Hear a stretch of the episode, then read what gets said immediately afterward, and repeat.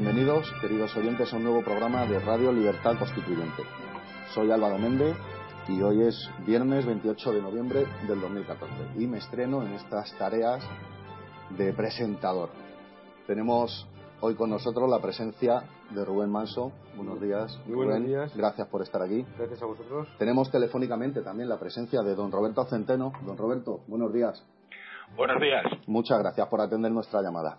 Y nos acompaña, como siempre, nuestro maestro, además de anfitrión, don Antonio García Trevijano. Sí, buenos días. Pero en materia económica yo tengo dos maestros a los que escuchar, Roberto Centeno y Rubén. Y de Roberto, a ver si hacemos lo posible para que venga físicamente, porque no es igual el teléfono que cuando pueda, es que elegimos las horas que te vengan mejor, a Rubén y a ti. Vale. Pero los problemas Está hecho, económicos ¿eh? es que es mejor verse la cara y discutir de verdad. Y sobre todo, porque tú eres un hombre guapo y Rubén también. Y, y cuando vengáis, pues ya Álvaro, que es el especialista de televisión, pues tendrá los televisores y así que venir con corbata y bien afeitado. Ya afeitado. Muy bien. Pues venga, cuando quiera Álvaro, empiezas. Pues sí, teníamos hoy, teníamos hoy que hemos visto la noticia mm, sorprendente de que el barril de petróleo se había desplomado. Habíamos tratado este tema con Rubén la semana pasada y no se esperaba, yo creo, nadie, la bajada está a 70 dólares el barril Creo de que es petróleo. tan importante esa noticia que merece la pena que le dediquemos por lo menos, si no me- media hora, pero veintitantos minutos sí. Mm, Y pues, yo le pido que comience Roberto por su experiencia en esta materia. Experiencia práctica y sus estudios. Bueno, eh, eh, ¿qué queréis que os eh, señale? Vamos a ver. Eh, para que la gente lo entienda, yo diría primero, para que la gente lo entienda, ¿por qué se ha producido este derrumbe tan enorme del precio del crudo desde antes del verano ahora mismo? Está en antes del verano 72, estaba Roberto. El Sí. precio sabe que está en 72. Ah, Ahora mismo eh, está, sí, efectivamente, está en 72. Sí, bueno, el crudo estaba antes de verano como a 110, 115, Sí. ¿eh? que era un precio que se venía manteniendo desde hace bastante tiempo. ¿Puedes Eh, hablar un poquito más, alejarte de- para no hacer ruido en el micrófono? Sí, ¿de qué, de qué, eh, qué, cuáles han sido los factores eh, que han llevado a esta situación? Yo diría que hay un factor económico y estructural y un factor político. Eh, el primer factor, el estructural, es que eh, desde hace ya unos pocos años y ante la sorpresa del mundo entero, empezando por un servidor que, a pesar de que he trabajado toda mi vida en el mundo del petróleo y cuando era más jovencito me dedicaba a hacer agujeros en el suelo, es decir, estaba perforando en plataformas en el mar, etcétera, eh, eh, los técnicos fundamentalmente de la Exxon descubrieron un procedimiento inaudito que se llama fragmentación hidráulica. Este procedimiento consiste en eh, perforar no buscando bolsas de petróleo tradicionales, trampas de petróleo tradicionales, sino perforar una serie de rocas que se llaman rocas madres, en las cuales se, mm, se creó el petróleo en su día y que todavía tienen, mm, que están todavía impregnadas de petróleo, pero sin que éste constituya un depósito y sin que éste tenga presión suficiente para poder salir. Y entonces lo que hacen es perforan y luego con unas técnicas que estas estaban disponibles ya desde hacía mucho más tiempo, eh, pueden perforar no solo en forma vertical, sino también en forma horizontal. Es decir, un pozo puede llegar a, pongamos, 2.000 o 3.000 metros de Como profundidad. galerías, lo que se llaman galerías. Sí, y luego después se cambia de dirección y esa perforación se hace en forma horizontal. Bien. Eh, lo que se hace con esta técnica es que se hacen estas se, se, se baja, o sea, los pozos bajan hasta la zona donde existen las rocas madres ¿eh? y se van haciendo perforaciones horizontales.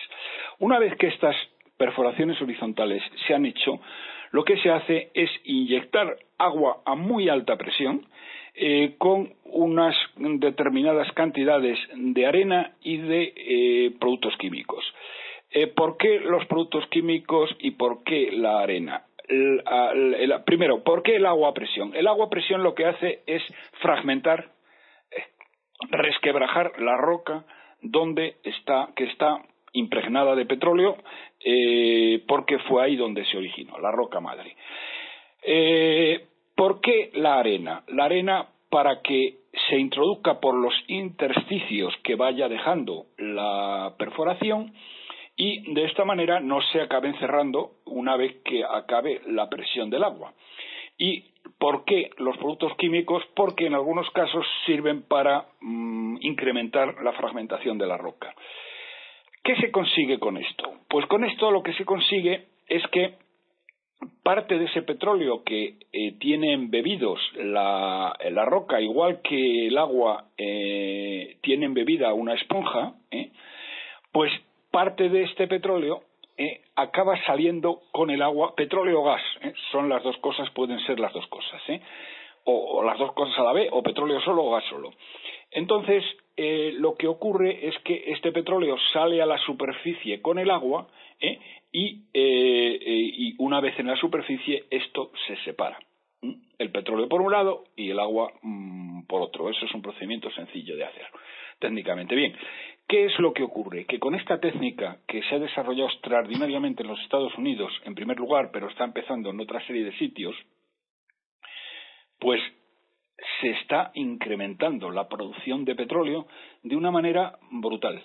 Tan es así, tan es así que los Estados Unidos que como todo el mundo sabe, pues es el mayor consumidor de petróleo del mundo y era hasta hace nada de tiempo el mayor importador, eh, ha pasado a ser no solo autosuficiente, sino que, cosa increíble que yo jamás, de los jamases, creí que podría llegar a ver, ¿eh?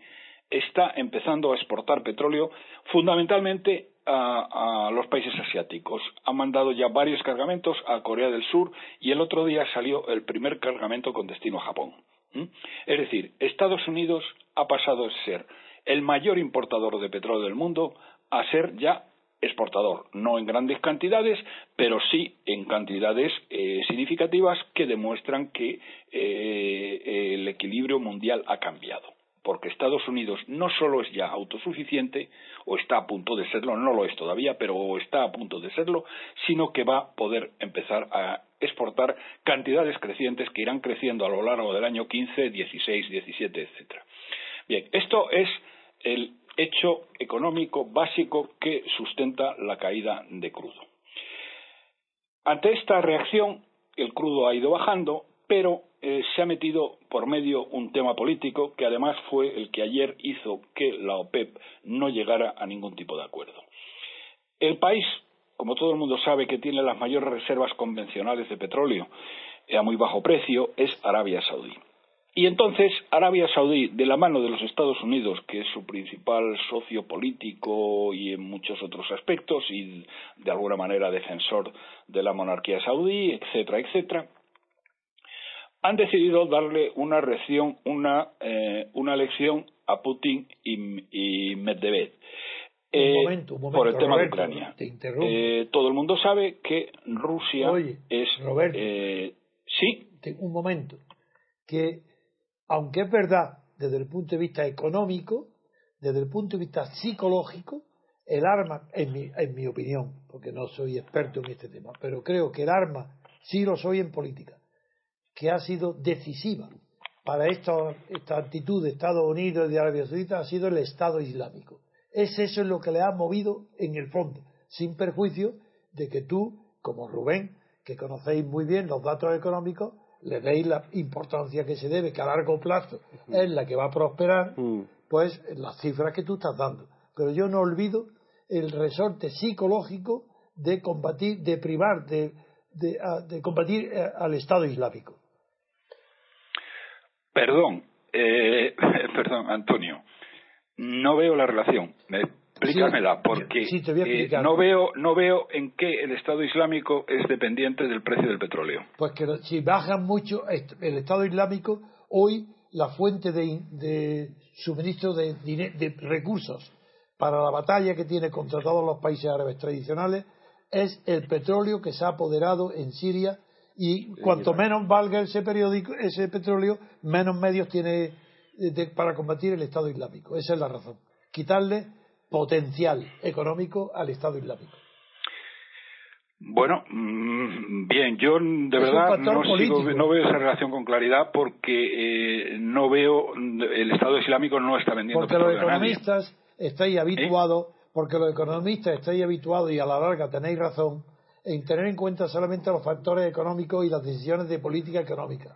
Pero esto pertenece a otro tipo de lucha, que es la lucha subterránea. Y aquí Estados Unidos lleva la voz cantante.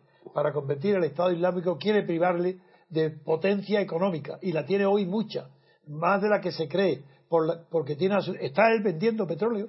De los pozos, de petróleo que se apodera o de las explotaciones, pues se requiere disminuir su potencia, con una manera de combatirlo.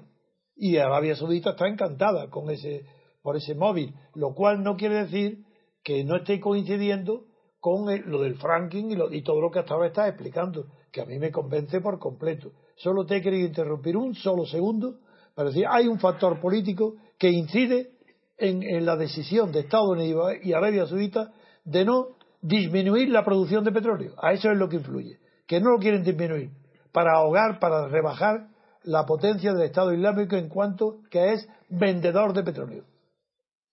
Eh, mm, vale, yo entiendo lo que dices, pues pero no lo cree. Bueno. Eh, esto eh, probablemente pueda ser eso un efecto colateral, pero lo que pretenden en primera derivada, en, la primera derivada es eh, es mm, poner de rodillas a Rusia por el tema mm, ucraniano. esto está llevando, sin embargo, también tiene un nuevo efecto colateral que es mm, que puede ser potencialmente muy dañino cara al futuro. Rusia se está echando en manos de China. Rusia firmó hace unos 20 días aproximadamente, o 25 días, un paquete de, de acuerdos, casi todos ellos secretos, excepto uno, con China, perdón, eh, Rusia firma con China un paquete de acuerdos casi todos eh, secretos, como digo, menos uno que hacía referencia a las ventas rusas de petróleo y gas, sobre todo de gas.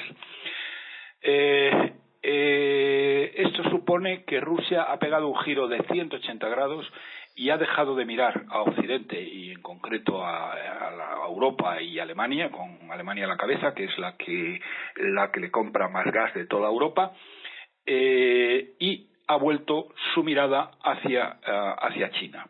China es ahora el mayor importador mundial de petróleo, el crecimiento de China, bueno, no es de todos conocidos y por lo tanto eh, están esta política suicida desde mi punto de vista mm, de por parte de la Unión Europea y mm. malvada por parte de los Estados Unidos eh, que quiere que no quiere que haya una aproximación como muchos hemos querido y deseado entre Rusia y la Unión Europea donde eh, la integración de Rusia dentro de la Unión Europea nos convertiría Mm, a esta, a esta, a esta nueva unión en la potencia mayor e indiscutida de todo el mundo, ¿eh? porque combinaríamos los recursos inmensos naturales de, la, de, Rusia con la tecnología y las capacidades de la Unión Europea.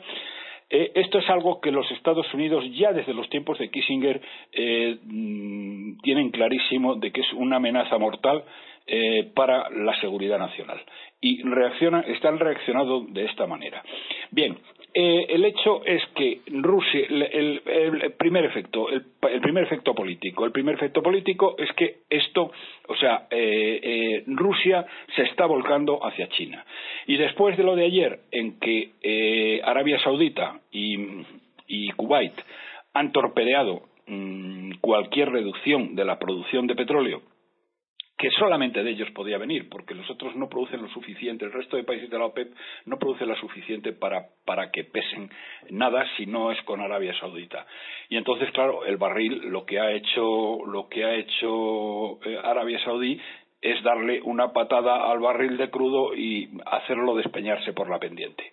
¿Eh? por eso está eh, ha bajado de 81 82 rápidamente ha bajado a, a, los 72 que estás hablando ahora y ya veremos hoy estaba mirando ahora mismo la, la cotización de ExxonMobil en este momento que es la primera compañía petrolera del mundo una compañía que ha mantenido su cotización bursátil estupendamente y ahora en, lo que llaman pre-market, eh, es decir, antes de la apertura de Wall Street, está bajando ahora mismo un 4,5%.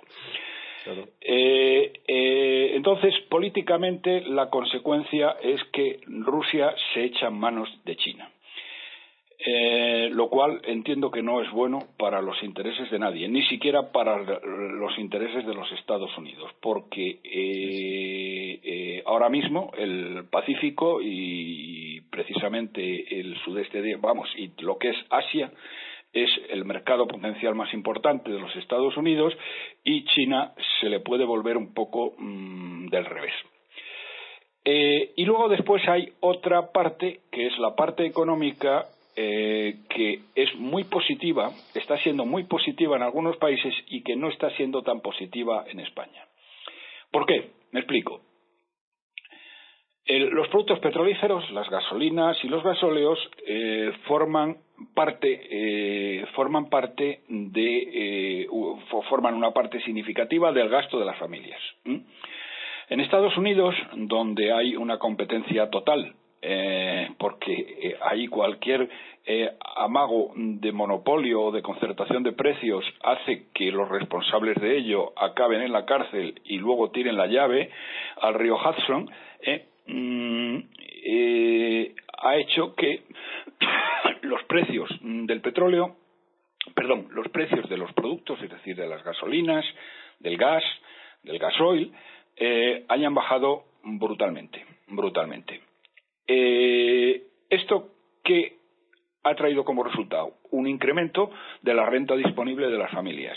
¿Y esto qué ha producido? Un incremento espectacular del consumo que ya se ha notado en todas las empresas de retail norteamericanas y que eh, aún no están las cifras, pero ayer fue el día de Acción de Gracias, que es un día donde se realizan muchísimas compras en los Estados Unidos tradicionalmente y que eh, con toda seguridad cuando a principios de la semana ah, que viene se publiquen las cifras de ventas en los Estados Unidos el día de Acción de Gracias, que son preludio de lo que va a ocurrir en, la próxima Navidad, eh, van a ser espectaculares. Y creo que la economía norteamericana va a pegar un tirón muy grande, así como la bolsa norteamericana. Eh, ¿Qué pasa en España? Pues en España pasa eh, que aquí no existe competencia. Aquí estamos en manos de un oligopolio petrolero eh, y, un y un monopolio gasista, no oligopolio, sino monopolio gasista, en manos de los nacionalistas barra separatistas catalanes. Eh, el Consejo de Repsol, por ejemplo, está formado por eh, nacionalistas catalanes y nacionalistas vascos. gas natural, bueno, gas natural está en manos de la Caixa y está controlada total y absolutamente por los nacionalistas catalanes. Y estos señores, ante la cobardía de este gobierno de miserables, que tenemos eh, sigue campando por sus respetos y está explotando como nunca jamás antes su está abusando como nunca jamás en el pasado de su posición dominante. Sin que ni la Fiscalía Anticorrupción que parece que se dedica solo a perseguir chorizos y no a los grandes culpables de nuestros males, o el Servicio de Defensa de la Competencia, o la Comisión Nacional de la Energía, que están en manos del gobierno y no hacen nada por evitarlo. Ah, ¿Qué es lo que tenemos? Pues para que tengáis una cifra muy clara, eh, eh, te, interrumpo, eh, te interrumpo un segundo. En este mismo momento me comunica Rubén que el petróleo ahora está cotizando ya a 71.100. Perdón. Pues fíjate. Sigue, sigue. Peor todavía. Mira cómo está. Esto, en España, para que tengáis una idea, la parte de bajada del crudo que se ha repercutido al precio final de venta al público es solamente una tercera parte eh, una tercera parte de lo que se tendría que haber repercutido. Fíjate, mm.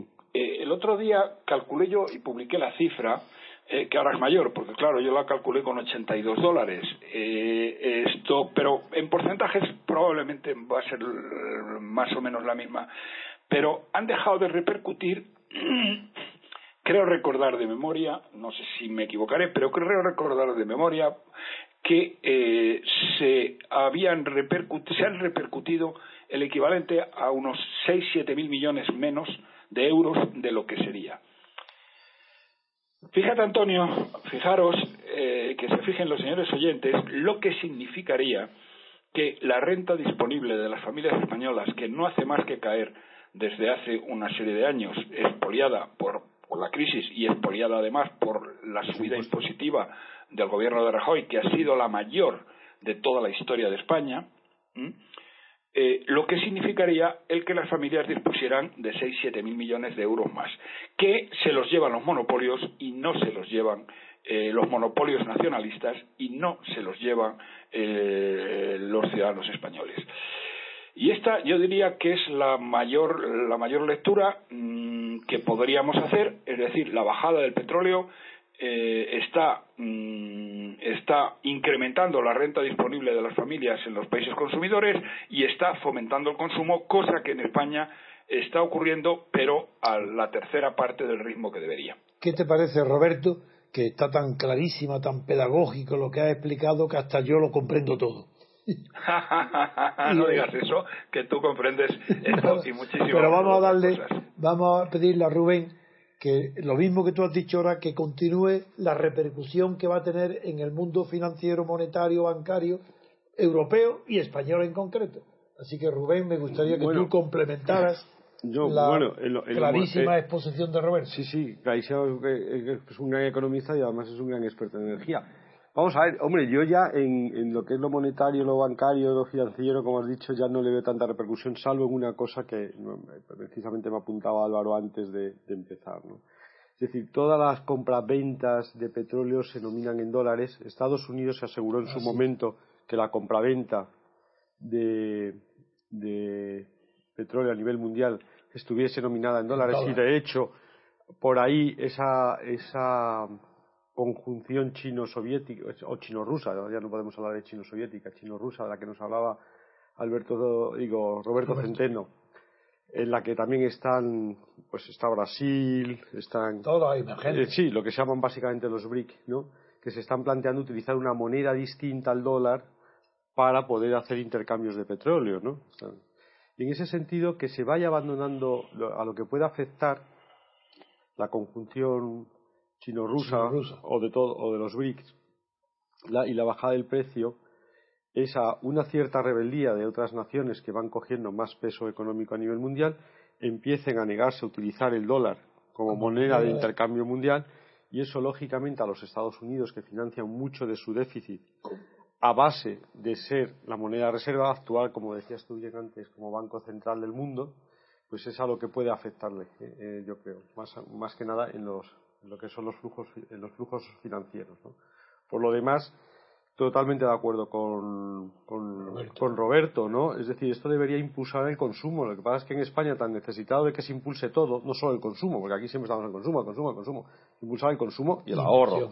Exacto, el ahorro que al final el consumo. Es decir, que la bajada. El ahorro, perdóname, el ahorro está en mínimos históricos. Ya, ya, ya, claro, porque no hay. Pero porque. Que, desahorrar para poder seguir sobre Claro, porque, Roberto, porque, no hay, porque, no hay, renta disponible, claro, como no hay renta disponible, eh, las bajadas de renta, lógicamente, primero se van comiendo el ahorro, lógicamente, ¿no? Lo primero que se come es el ahorro, eh, la, la parte que se dedica al ahorro y finalmente puede llegar al desahorro, ¿no? Si la renta es inferior a, a la necesidad de consumo. El desahorro, nunca he oído esa palabra. Claro, el desahorro que sí, es muy normal esa palabra. Es normal ¿eh? en, la jerga vuestra, muy bien. Vale, entonces puede llegar al desahorro, ¿no? Que es, lo que, que es lo que hemos estado. Pero vamos, que estoy de acuerdo con Roberto que es una pena que no aprovechemos, como si están aprovechando otros países, ¿eh? este, eh, esta bajada del precio del petróleo para trasladarlo en su totalidad a los consumidores de tal manera que su renta disponible aumente, aumente su consumo y aumente sobre todo su ahorro, porque yo, yo soy de la opinión de que lo que más necesita España es ahorro. Porque si miramos las últimas... De momento, perdona, de momento lo que necesita es consumo, lo ahorro ya vendrá después. Bueno, es que lo que... Yo no te ya ahí tan, tan de acuerdo contigo, Roberto. Es que yo lo que veo es que en los últimos años y, y las estadísticas empiezan a demostrar que la formación bruta de capital fijo empieza a resentirse muchísimo. Es decir, estamos manteniendo el consumo a base de mm, descapitalizarnos, ¿no? Y sabemos que el capital es la base del crecimiento futuro. Sí, que no se consume no con la renta, sino descapitalizando. descapitalizando. Bien, Eh, Bueno, vamos a ver. eh, eh, ¿Puedo hablar entonces? Sí, claro, claro, claro. El problema de- del teléfono ah, vamos es a este. ver, que no- Respecto a lo primero que has dicho, mm, el tema de eh, em, el tema de que el dólar deje de ser la moneda en el que se intercambia, en que, que se facturan los flujos Sí. de comercio mundiales y el del petróleo en particular, es una idea que ya mm, vamos que tuvo un momento dorado cuando el eh, cuando eh, el crecimiento del euro Mm. que llegó a estar hasta 1,40 o 1,40 Sí, y tantos euros por dólar ¿eh? pero eso es una pura fantasía y es una pura fantasía porque la única economía mm, verdaderamente sólida, verdaderamente importante, eh, verdaderamente eh, sostenedora de, lo que es su propia moneda es la economía norteamericana. Y le, puede, le pueden dar la vuelta que le dé la gana, pero mm, la gente, la gente, y cuando digo la gente me estoy refiriendo ahora mismo a los países, eh, eso de hacer inventos y hacer experimentos. Mm, y jugarse y jugar con en ellos las cosas de comer eh, como que no ¿Mm? el experimento de intentar pagar una parte en euros en un momento determinado y otra parte en dólares eh, mm, fracasó total y absolutamente pero fíjate más en este momento estamos hablando de que eh, el- el- los intercambios de petróleo y gas están basculando eh, hacia una relación bilateral entre Rusia y China. Entre Rusia y China podrán establecerse muchos mecanismos de pago. Pues no lo sé, algunos de ellos pueden ser puramente el eh, intercambio de bienes y servicios eh, de unos con otros, es Trueque. decir, una especie de economía de trueque. Trueque. Sí, Sí, sí, una especie de trueque. sí, sí. una especie de trueque. Yo te doy petróleo y gas y tú me das arroz, por decir una tontería. ¿eh?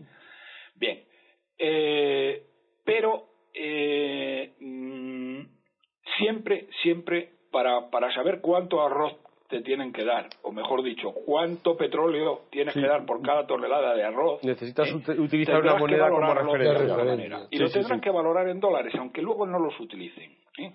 Que luego no los utilicen.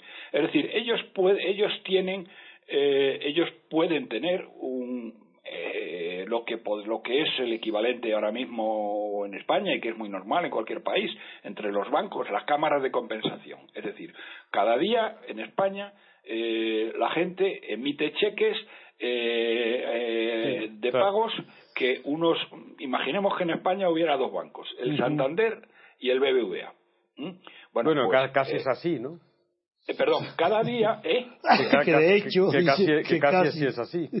Bueno, eh, no, está la Caixa también, a Sí. la cual, gracias No, al dinero de todos los españoles, ha experimentado eh, gratis et amore un crecimiento brutal eh, cuando es una empresa que, vamos, mejor dicho, un banco que ha favorecido directa o indirectamente el auge del secesionismo eh, de una manera brutal. Pero bien, a lo que voy. Esto, mm, estos cheques que se dan cada día, eh, mm, lo que lo que no lo que no se hace Sí, eh, es pagarlos. que eh, si tú mm, das un cheque, eh, que ingresas un cheque en el Banco de Santander contra el BBVA, eh, el que se- ese dinero se mueva. No, sino que al final del día la Cámara de. Compensación del Banco de España dice, vamos a ver, si hay 10 millones de cheques a favor del, eh, del BBVA y 12 millones de cheques a favor del Banco de Sí, Santander, por pues lo único que sí. se mueve es la diferencia, que son 2 millones, Bueno, no es la 22 técnica, millones que Roberto, serían. está explicando lo que tradicionalmente se llama el clearing, El clearing, eh, tanto, sí. El clearing. tanto para internacional clearing. como para nacional. Claro, sí, sí, lo que es. Ese es- Entonces, lo primero que evidentemente Rusia y China van a hacer es incrementar su comercio muchísimo ¿eh? y ir a clearing, eh, al- a, a esto, a compensación. Es decir, yo te he vendido a ti 100, tú me has vendido a mí 120, me pagas los 20. Y esos 20 los pagas en dólares. Pero lo otro, para poder saber lo que ha vendido cada uno, lo tienen que contabilizar también en dólares. En otras palabras, esto mm, no penséis para nada, para nada, ¿eh? de verdad, que en un corto plazo, y quitando esto que os estoy diciendo, que afectaría fundamentalmente a Rusia y a China, por el, boom espectacular que van a sufrir sus relaciones económicas, ¿eh? Em, eh, eh, el dólar va a seguir siendo la moneda reserva. Vamos a ver, ¿quién va, quién narices va a cobrar ahora el, vender el barril eh, que su vida lo va a vender en euros? Que eso no es de no tiene fundamento, vamos. porque no tiene fundamento. la técnica del clearing que antes he mencionado descansa sobre un presupuesto y es que en última instancia internacionalmente siempre tiene que haber una moneda de referencia. pero, una, cosa, una cosa es utilizar la moneda como unidad de medida y efectivamente, dado que el, euro es lo que es, o sea, y la crisis y no ha sido pero, Vamos a ver, si es que uno de los países del euro, y eso lo tenéis muy cerca, ¿eh? no tenéis más que asomaros a la puerta de casa, es España. Sí, sí, ya, ya. No, no, estamos, que España, estamos la economía española, con esta panda de golfos, que son una mafia de corruptos, de expoliadores, no sigan, no sigan. Sí, pero eh, esto, ¿Esto puede representar algo? No, no, no, vamos a ver. Si estamos hablando, eh, si, estamos de acuerdo en una, una, cosa, vamos a ver. Una cosa es utilizar el, el dólar como unidad de medida porque pocas unidades de medida tienes para, funcionar en el mundo que no sean el dólar o el oro. No tienes muchas más, esa es la verdad. Unidad de medida de valor, quiero decir, ¿no? Tienes pocas más unidades de medida.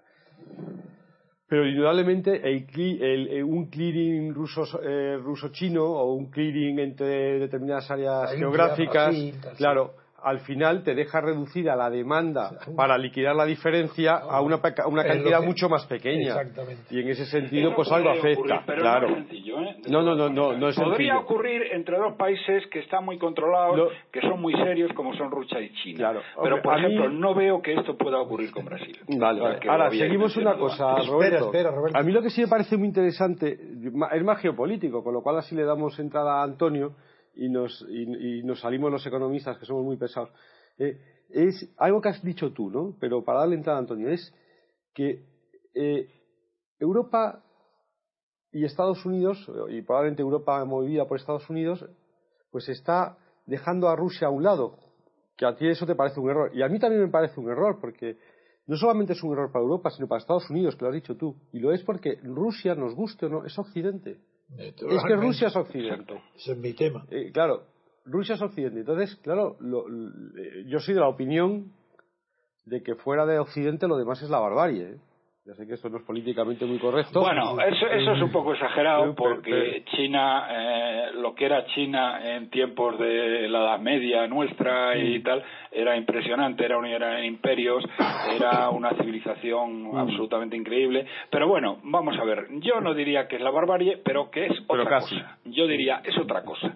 Entonces, Rusia, efectivamente, es la civilización occidental. Es Occidente. ¿Eh? Y Ellos son los herederos y se consideran a sí mismos, y es cierto, los herederos del imperio del, imperio romano de Oriente. Sí, es la tercera Roma. La tercera Roma. Los, perdón, los intelectuales rusos del siglo XIX. ¿eh?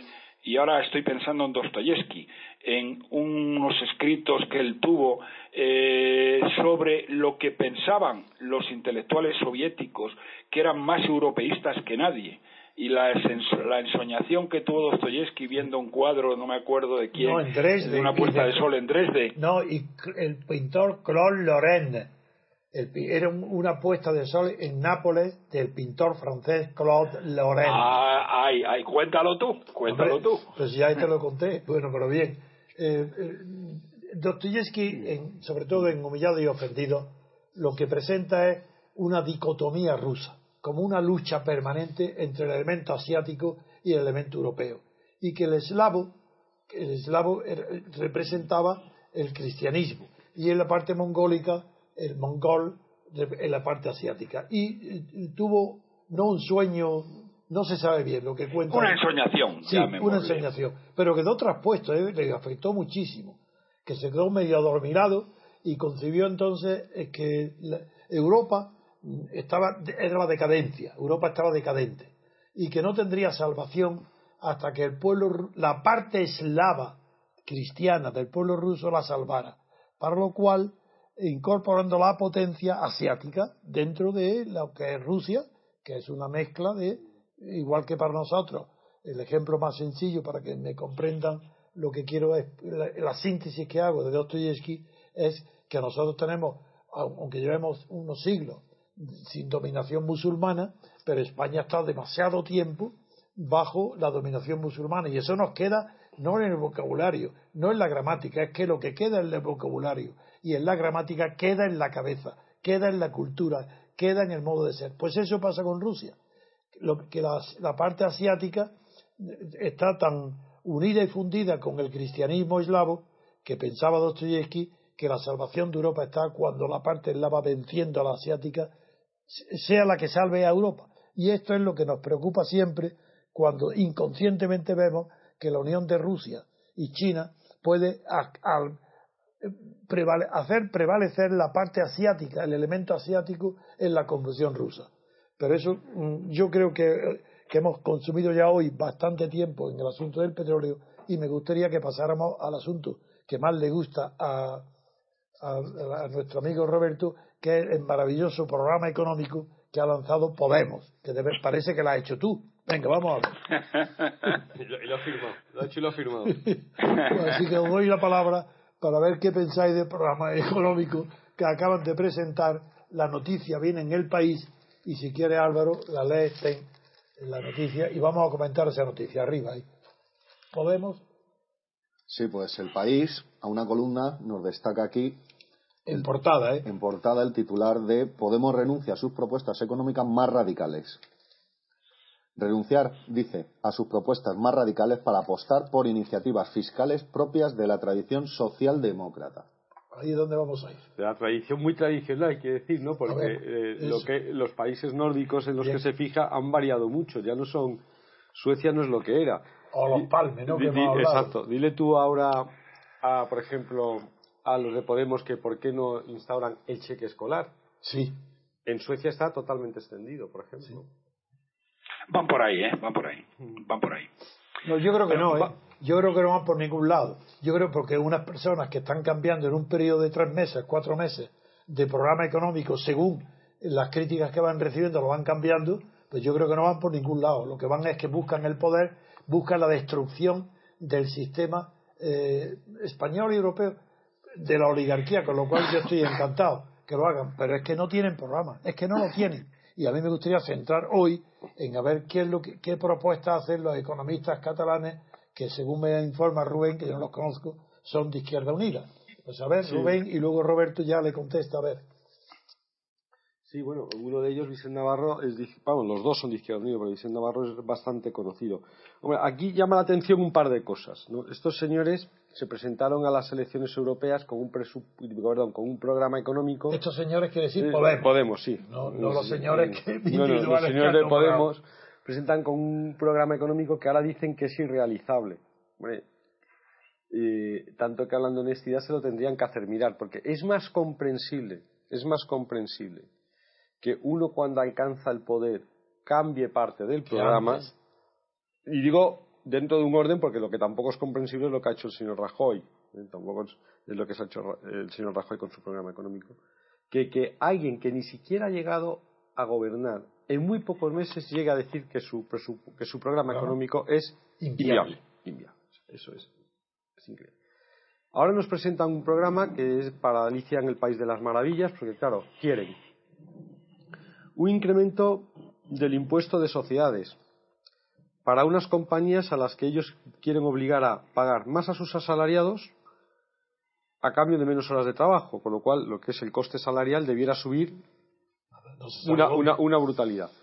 No vamos a entrar en temas de si eso además hará bajar los ingresos, porque claro, al caer la productividad de los trabajadores, vamos a suponer que los ingresos se pueden mantener estables, aunque suba fuertemente el coste salarial. Claro, los beneficios de las compañías caerán fuertemente. Por lo tanto, usted podrá tocar el tipo todo lo que quiera, pero como deja a las compañías prácticamente con beneficio cero, no sabemos de dónde va a recaudar. Es decir, que es que las propuestas siguen siendo inviables, ¿no? Y en cuanto a su a, que ahora han pasado de ser chavistas, castristas, tal, a ser más bien partidarios de lo nórdico, porque lo nórdico No, ha dicen sido Dinamarca ahora. La Dinamarca, sí, Dinamarca, porque en España yo no sé por qué tiene un, un prestigio entre la progresía, eh, una cierta imagen de una Suecia socialdemócrata ideal, cuando la Suecia socialdemócrata ideal desapareció muchos, hace mucho tiempo porque en los años 90 hubo una revolución liberal muy fuerte. Y se hizo una revolución liberal muy fuerte en lo económico en Suecia porque el Estado era inviable. Y en Suecia se aportan mm, soluciones de copago, soluciones de libre elección de servicios médicos y de colegios, eh, soluciones de cheque escolar, que aquí, cada vez que alguien levanta la mano y las dice, pues prácticamente es tildado de enemigo del pueblo. Es decir, que estos señores de Podemos yo creo que es que realmente tienen hasta las lecturas desfasadas. O sea, son tan marxista-leninistas, incluso esta- in- estalinistas, diría yo, en el caso del señor Pablo Iglesias, que tienen hasta las lecturas desfasadas. Pero bueno, yo le paso la palabra a Roberto, que, A ver, que es más autoridad que yo. No, vamos, venga, Roberto. Bueno, vamos a ver, yo tengo, yo tengo otra, otra visión de. Yo también, yo también. Empiezo, empiezo por decir que estos señores eh, que defines, y yo también lo he hecho, como marxista-leninistas, bolivarianos y lo que tú quieras, No y chavistas, eh, Que no lo son. ni son marxistas, Nada. ni son leninistas, ni son bolivarianos, ni son nada. Eso Estos tíos son unos amorales en lo político, que les da igual Juana que su hermana, Sí, señor. y que ahora empiezan por primera vez a darse cuenta de que pueden gobernar. Sí, de que estoy pueden de acuerdo gobernar. contigo. eso estoy de acuerdo ¿Eh? contigo. Y entonces esto les lleva a qué? Pues les lleva a un cambio radical en sus posturas. Que por otra parte tú les acusas de decir, hombre, si eh, usted lo, más o menos ha entendido este razonamiento, esto, decir, hombre, eh, usted puede cambiar, puede mentir eh, esto, usted puede cambiar lo que dice que va a hacer cuando gobierne, pero no lo haga antes de que gobierne. Hombre, no. No, no exactamente Lo- así, lo- no lo exactamente honesto- así. Lo honesto es decirlo antes. Lo- lo- claro, lo honesto- ahí tienes no, no, no, a- al corrupto, al presunto corrupto Rajoy, No, de ¿eh? hecho- de que hecho me he promete metido- una cosa y luego después cuando Roberto, Roberto, gobierno, Roberto, lo primero que hace es subir impuestos. Roberto, de hecho he dicho, otra cosa es lo de Rajoy. Es decir, yo puedo entender que, o sea, lo de Rajoy, además, directamente cuando lo he dicho, como sabía que esa era la crítica, Claro. me, me he estado ya, me he puesto la venda antes que la herida, me he puesto la venda antes que la herida. He dicho, no es el caso de Rajoy, es decir, eh, uno entiende un cierto margen de maniobra, un cierto margen, un cierto margen. Otra cosa es lo que ha hecho Rajoy, porque además Rajoy, que tenía responsabilidades de gobierno, aunque estuviera en la oposición, porque Sí. controlaba un montón de comunidades Y autónomas, un partido estatal. pues claro, todos sabíamos, yo te lo he oído decir a ti, yo lo he dicho en la facultad, es decir, el gobierno del PP, si el PP gana, subirán los impuestos, a pesar de lo que dice. Subirán los impuestos. Habrá reducción de costes, o sea, recortes, tal, tal, tal, tal, necesarios, y además subirá los impuestos. Y efectivamente es lo que hizo, porque... No, a- no, perdón, perdón, a- perdón, perdón, perdón. Mintiendo, Perdón, Ha subido los impuestos, pero recortar el despilfarro no lo ha No, hecho. el, el despilfarro no lo ha Lo recortado. claro, además, No, ¿eh? no, el, Dice, el- el despilfarro no lo ha recortado, ¿Eh? estoy de acuerdo. Pero a lo que vamos es que yo no estoy justificando a Rajoy porque me parece que, que eso es injustificable. Yo estaba diciendo otra cosa, es decir, una cosa es que tú llegas a un programa, llegas al gobierno y luego tienes no puedes exactamente llevarlo todo a, cabo, tienes que maniobrar, desdecirte un poco. Un cierto margen hay que entender en política. Un cierto margen. Que otra cosa distinta es lo que ha hecho Rajoy. ¿De acuerdo? Ahora, aquí lo que estamos hablando es de que estos señores.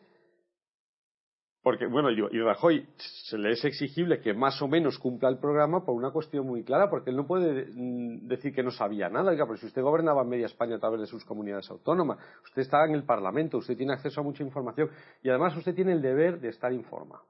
Claro. Y además tiene el deber de estar informado. Y cuando hay gente como Roberto Centeno que le está diciendo lo que hay, pues no puede usted eh, Ignorar. ignorarlo y publicar un programa que luego no es viable o desdecirse. nos hemos enterado, Exacto, nos hemos enterado cuando hemos llegado. eso Exacto. es. Ahora, otra cosa distinta es lo de Podemos. Lo de Podemos es que es yo me presento a unas elecciones con un programa que es de Alicia en el País de las Maravillas, un programa que, entre otras cosas, promete que el hombre va a poder volar porque la ley de la gravedad la van a abolir, porque tienen esa capacidad de abolir la ley de la gravedad. No, no, no, Y no, luego- no, perdona, no, ne- perdona, niego la mayor, ¿eh? No, y luego ver, cuando llegan, no, vamos a ver, y luego no, a los seis meses, niego- perdona, niego- van vamos a ver, directamente. mayor, ¿eh? A ver, a ver, Roberto. Vamos a ver, estos tíos, estos tíos pueden ser unos amorales en lo político, ¿eh? Puedes impo- puede importarles y les importa igual Juana que su hermana. Pero de tontos no tienen un pelo. Son mucho más listos ¿eh? que toda la panda de golfos ¿eh? de la casta política que nos, nos, nos mm, tenemos encima. Mira, vamos a ver. Eh, esto, Antonio. esto es, entro en tu terreno de lleno, como una división panzer. Venga. Vamos a ver. Lo fundamental ahora mismo, que estos tíos no solo es que lo estén haciendo bien, es que lo están bordando es gestionando las expectativas. Están gestionando las expectativas. Es decir, le están diciendo a los ciudadanos lo que quieren oír y están presentando un programa a la carta de lo que esos ciudadanos quieren escuchar, ¿eh? lo que es lo que les está dando un triunfo arrollador. Todo lo que dicen además, todo lo que dicen además es perfectamente viable, es decir, para que mm, eh, digamos, está exagerado, está exagerado pero no es estúpido. Y voy a ir a. Eh, pero lo primero, esto, mm, y me gustaría que me dieras tu opinión. Eh, eh, mm, creo que la gestión de expectativas y el hecho de presentar, de decirle a los ciudadanos lo que ellos saben que quieren oír y prometerles lo que quieren que les prometan, entiendo que es la manera más inteligente de pasar del cero al infinito. Bien, voy a responder, Roberto. Primero, primero, los ciudadanos españoles no saben nada de nada. Por tanto, estos de Podemos no le están diciendo lo que se quiere oír, sino diciendo utopías absurdas como de, demagogos. Y empiezan prometiendo el oro y el moro. Todo. Es decir, gratis las viviendas, gratis las hipotecas, crédito, tira, la locura total. Y esa locura total que no nadie espera oírlo porque todo el que oye y lo cree es un tonto, es un atrasado mental, pues eso le da el primer triunfo en la europea. Segundo, cuando ya han visto de repente algo inesperado para ellos, ellos esperaban tener un triunfo, aumentar un poquito lo de Izquierda Unida, añadiendo una demagogia sin límites. Y es la demagogia la que, eh, sumada a, a la tradición de Izquierda Unida, de donde ellos nacen, les diera una personalidad y un nacimiento. Pero cuando han nacido, la empresa ha sorprendido al empresario. Y sorprendidos por su éxito, han tenido de repente que dar marcha atrás de toda su tradición de alabar a Hugo Chávez y compañía.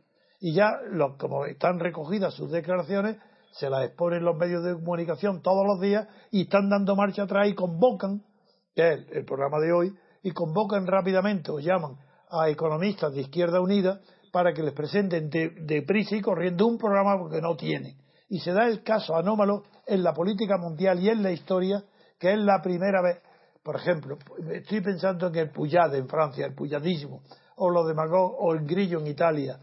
Es decir, es la primera vez que no pasaba en ningún país europeo antes, donde un grupo de aventureros desalmados y oportunistas, sin ninguna moralidad política y sin ninguna convicción, ninguna creencia, pero listos porque son cínicos, claro que son listos, pero como aprovechados. Primero, se nacen como grupo sin programa.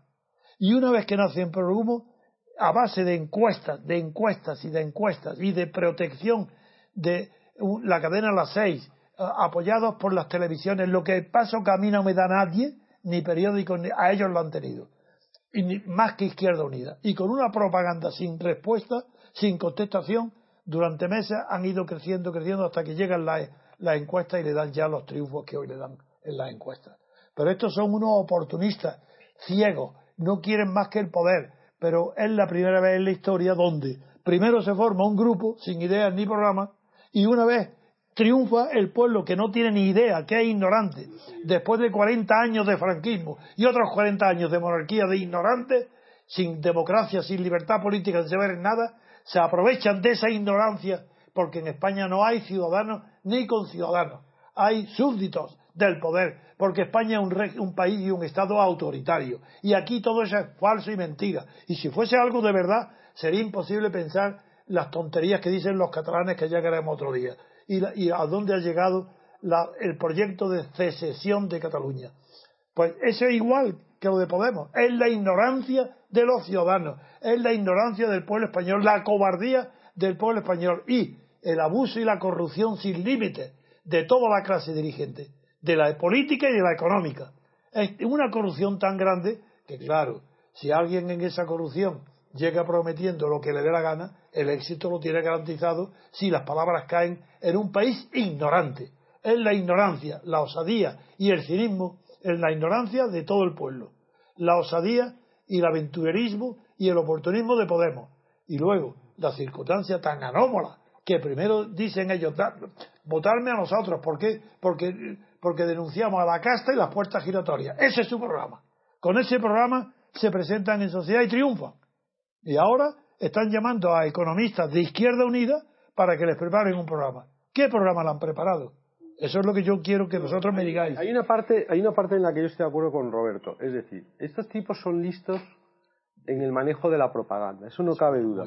Y en lo, de que, y en lo que ha dicho de que le dan a la gente, le dan a la dicen lo que la gente quiere oír, yo también estoy de acuerdo. Es decir, porque se ha, la, la fibra moral del español se ha rebajado mucho. Entonces, por ejemplo, eh, veíamos en uno de los dos periódicos que estábamos manejando por aquí que decía que España es rica, ¿no? Dice. Ah, eh, Podemos más funcionarios y más saber porque España es rica. Es decir, eh, tenemos, yo creo que la fibra moral del español se ha rebajado mucho y entonces efectivamente quiere que el Estado le dé la vida resuelta, ¿de acuerdo? Y quiere pensar que España, hombre, pues es un país efectivamente en el concepto mundial rico y por lo tanto el que es rico nada tiene que hacer lo cual es un error sobre lo que es la riqueza. La riqueza hay que mantenerla todos los días. Es que uno deja de ser rico como no se esfuerce, como no trabaje. ¿De acuerdo? Pero claro, probablemente tenemos unas generaciones a las que la vida ha sido razonablemente fácil, no han conocido el sufrimiento, la necesidad económica. A vosotros, economistas, os garantizo. Y en ese sentido, lo que, lo que yo doy la razón a Roberto, lo que se les está diciendo, oye, tú has vivido bien hasta ahora, este es un país rico, pues no hay motivos para que no puedas vivir así, sin que tú tengas que esforzarte ni hacer absolutamente nada.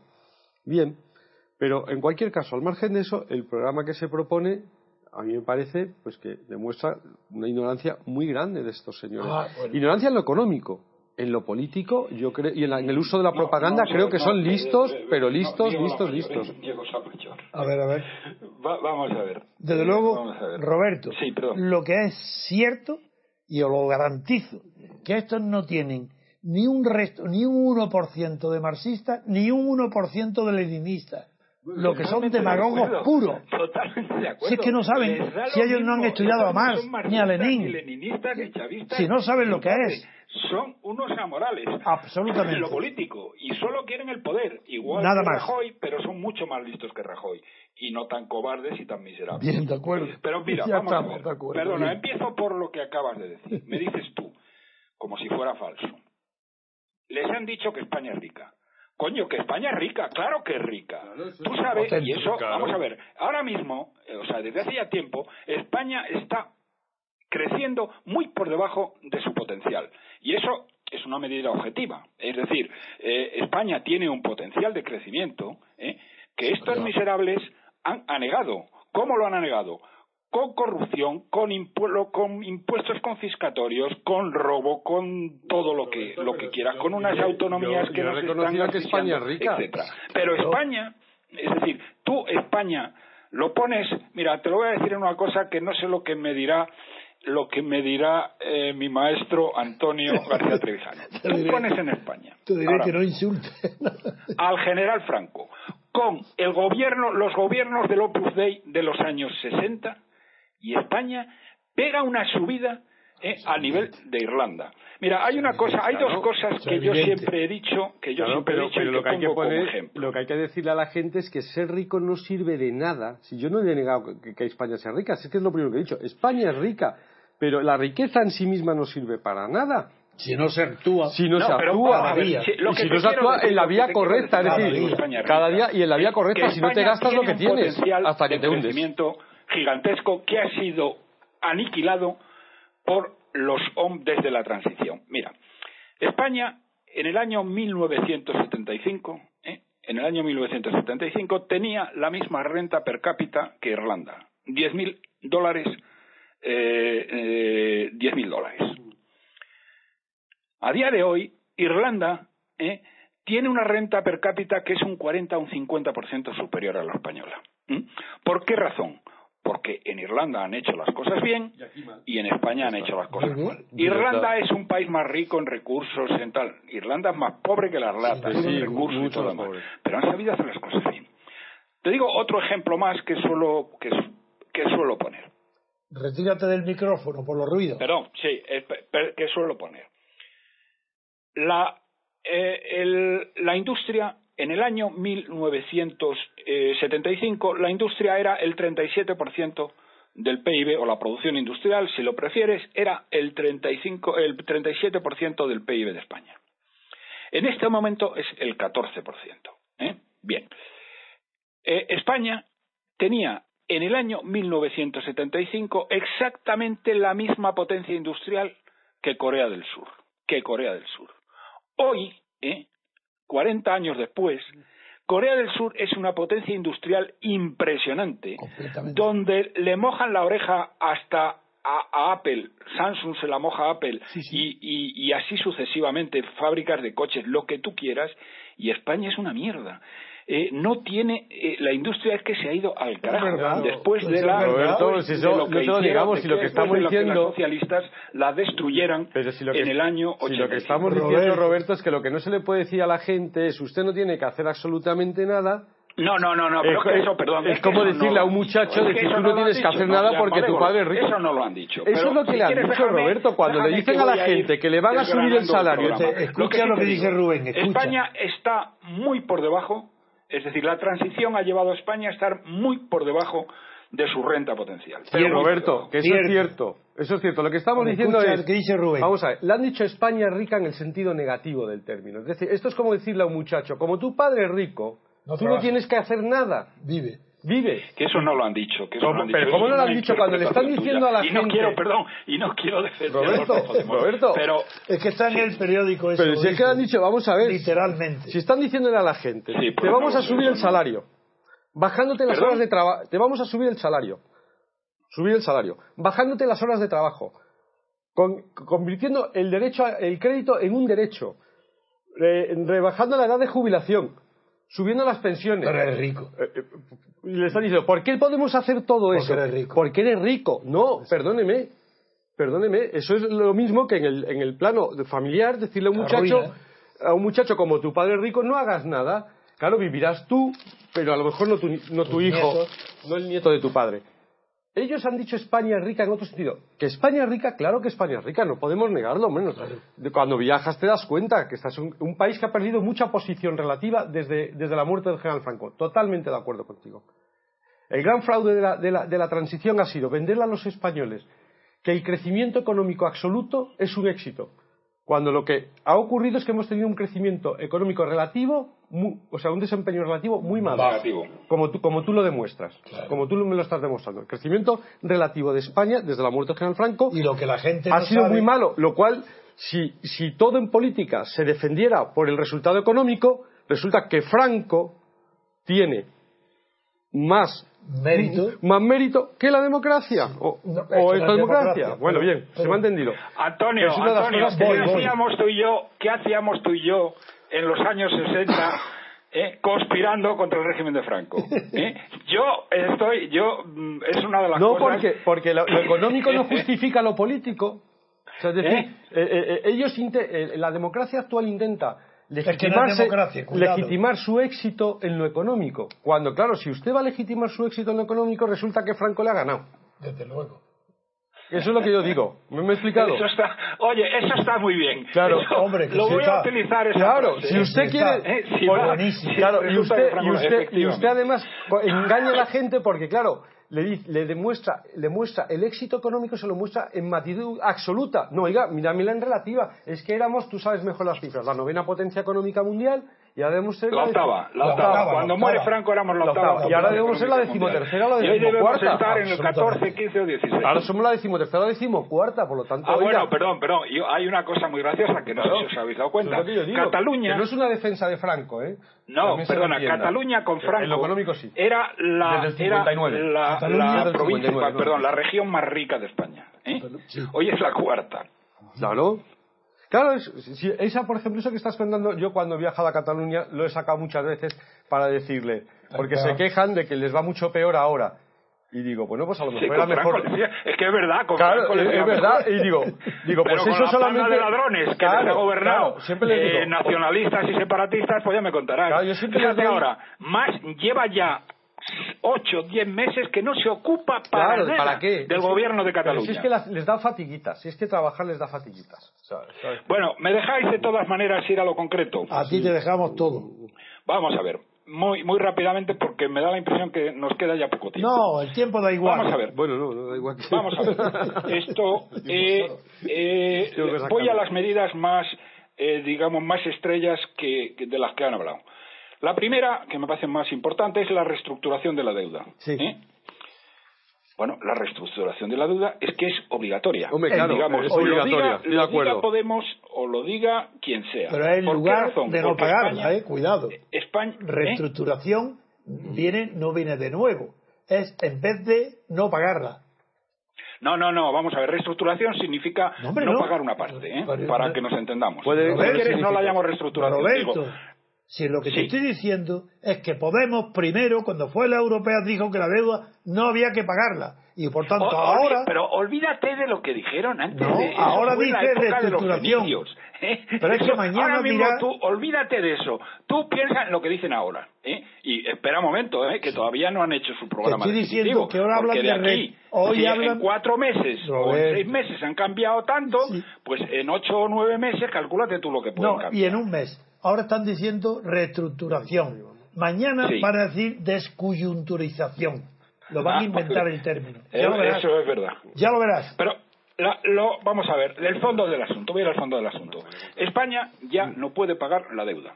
Eh, Rajoy Totalmente de acuerdo ha subido la deuda total en 540.000 millones de euros. La cifra más salvaje que se ha producido a lo largo de la historia de España en términos de PIB. Sí. En términos de PIB. Este miserable nos ha incrementado la deuda en 540.000 millones, la mitad de lo cual ha sido por para solucionar el problema de terceros, para solucionar el problema de la banca, para solucionar el problema de las autopistas, para solucionar el déficit de tarifas, etcétera, etcétera, etcétera. ¿eh? Bien, entonces, primer punto, la deuda no se puede pagar. Por lo tanto, si no se puede pagar, hay que una parte de ella hay que eliminarla. Esto es una esto es un tema que eh, Estados Unidos es eh, quien ha estado siempre ¿eh? Eh, quien ha estado bueno primero Grecia ya lo ha hecho. Grecia hizo una reestructuración de la deuda cuando estuvo a punto de salir del euro Con la quita. y bueno en algunos casos ha, ha impagado el 70% de la deuda ¿eh? lo que pasa que como son unos eh, son lo que son ¿eh? Eh, pues ahora vuelven a estar en dificultades pero es que en Estados Unidos en Estados Unidos hay toda una serie, son los líderes en, en- en mecanismos de reestructuración de la deuda, de la deuda pública, perdón, de la deuda pública y ojo, y de la deuda privada, que yo no sé si los de Podemos han hablado de esto, porque No. la deuda privada tiene que ser también reestructurada. No. ¿eh? La Reserva Federal lo primero que hizo cuando eh, eh, se produjo lo que se produjo es eh, la crisis es reestructurar con toda una serie de mecanismos muy flexibles ¿eh? para permitir mantener el aligerando la carga financiera de las familias para mantener el consumo privado. Y resulta que en este punto, en este punto, los señores de Podemos, a quien están mirando y a quien quieren imitar, es precisamente a los Estados Unidos. Otro punto, otro punto, muy importante, el tema de la, mm, el tema de la eh, financiación. Lo que está mm, pidiendo Podemos, que eh, bueno, está, que eh, tiene sus raíces, si quieres, primero en el franquismo y después en Estados Unidos, es decir, vamos a rescatar la banca pública. ¿Qué quieren decir con vamos a rescatar la banca pública? Eh, es obvio que la banca privada eh, que se ha llevado 350.000 millones de euros de dinero de los españoles para su reestructuración entre dinero dinero efectivo, entre eh, coberturas de riesgo, entre eh, avales, entre mil cosas más, ¿eh? Esto mm, este, no está no solamente no está dando crédito, sino vamos que lleva sin dar bajando el crédito de una manera brutal, fundamentalmente a las pymes y a los autónomos, que los ha destruido a cientos de miles, a cientos de miles. Bien. Bien, por lo tanto, ¿qué dicen estos tíos? Montemos otra vez convirtamos el Instituto de Crédito Oficial que viene del franquismo en una banca pública y que eh, vamos a dar crédito a todo hijo de vecino. Luego, el todo hijo de vecino, eh, ya lo matizarán en su momento, y no será todo hijo de vecino, sino serán más gente, pero esto es clarísimo. De acuerdo, En Estados Unidos, ¿qué hay? En Estados Unidos, ¿qué hay? En Estados Unidos, como sabéis perfectamente, esto ya lo tienen, y eso que los Estados Unidos tienen una banca privada que es impresionante. Mira, es tan eh, importante. tienen dos sociedades, perdón, tienen dos sociedades que eran Fannie Mae y Freddie Mac, ¿eh? que quebraron durante la crisis, Hombre, todo eso... que conceden créditos con la garantía del Estado. y Roberto, conceden créditos, este- bueno, Es que este en el caso de. Estados Unidos concedieron créditos Sí. eh, hubo, eh, a, a los negros de Alabama para que se compraran una casa que no tenían donde Oye, quedarse muertos. Roberto, es tan importante lo que estás diciendo que lo vamos a dejar para otro programa, porque ya Rubén ya ha terminado su tiempo. Tiene que Bien, irse. vale. Así que el próximo programa, acuérdate de traer, empecemos con Podemos, Venga. con el programa económico. Roberto, ha Muy sido un placer. Nos vemos otro día, o nos escuchamos al menos. De acuerdo, venga, Cuídate. Bueno, un abrazo. Rubén, Adiós. muchísimas pues de gracias acuerdo, Roberto. por tu tiempo Una dedicado. maravilla la exposición primera que has hecho del petróleo por la sencillez que eso llega a, bueno, si lo tuviéramos en la- una televisión llegaría a millones de personas que comprenderían de verdad lo sencillo como ha explicado el Franklin, la técnica y cuál es el problema del petróleo. Gracias a Rubén, porque aunque lo dejas hablar poco, pero ese ya, ya te cortaré las alas. pero yo he entendido muy bien que estaba hablando igual que tú. Es que no, no dejarle que termine su oración, creíste que estaba en un sentido distinto. Y muy bien, el programa de hoy me ha gustado muchísimo porque he hablado poco, he escuchado mucho y he aprendido. Venga. Muy bien, Roberto. Un fuerte, bien. abra- un fuerte abrazo, ¿eh? Venga. fuerte Venga, abrazo. Antonio, Rubén, un abrazo. Hasta luego. Adiós. Bueno, pues despedimos aquí el programa de hoy. Nada más que agradecer a nuestros invitados su presencia, su tiempo dedicado, agradecer a don Antonio. No tenemos tiempo para más hoy, pero podéis seguirnos a través de internet en nuestro canal de iVox, Radio Libertad Constituyente, eh, también a través de YouTube en nuestro canal de Libertad Constituyente TV y a través de nuestras publicaciones diarias en diariorc.com. Prensa, radio y televisión al servicio de la libertad política para España.